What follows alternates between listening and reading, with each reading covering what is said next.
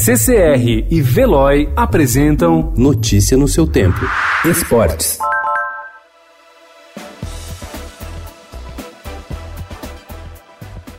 A temporada 2020 do Circuito Mundial de Surf ainda não começou, mas Ítalo Ferreira poderá faturar mais um troféu hoje na cerimônia de premiação do Laureus, o Oscar do esporte em Berlim, na Alemanha. O surfista é o favorito a levar o prêmio na categoria Melhor Atleta de Ação.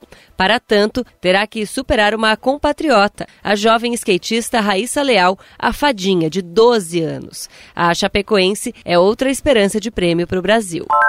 Após surfistas de 18 anos entrarem em cena no Oi Hang Loose Pro Contest em Fernando de Noronha, foi a bandeira de Marrocos, que brilhou no pódio com Ramzi Boukian. Ele desbancou o brasileiro Wesley Dantas na final na praia da Cacimba do Padre, ao anotar 14,40 pontos contra 11,23. Com o resultado, o surfista somou 5 mil pontos no ranking do QS, que é a divisão de acesso ao circuito mundial de surf, e faturou a premiação de 65 mil reais. O marroquino também está garantido nos Jogos Olímpicos de Tóquio Tóquio e afirma que o título é apenas o início de uma bela trajetória.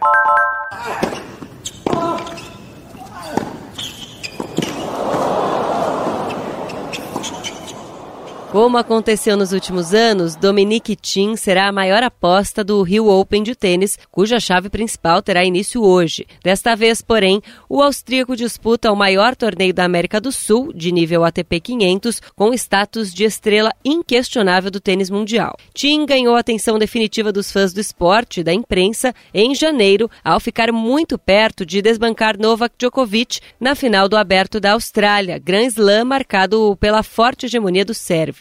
Ele já tinha no currículo dois vice-campeonatos em Roland Garros, ambos com derrota para o espanhol Rafael Nadal. E o Palmeiras no ator da partida, transformando a lealdade em padrão, sabe sempre levar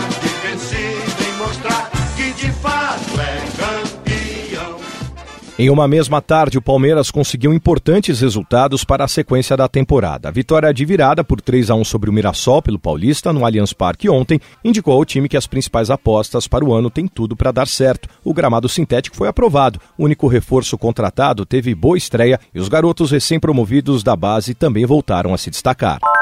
Flamengo sempre eu hei de ser, é o meu maior prazer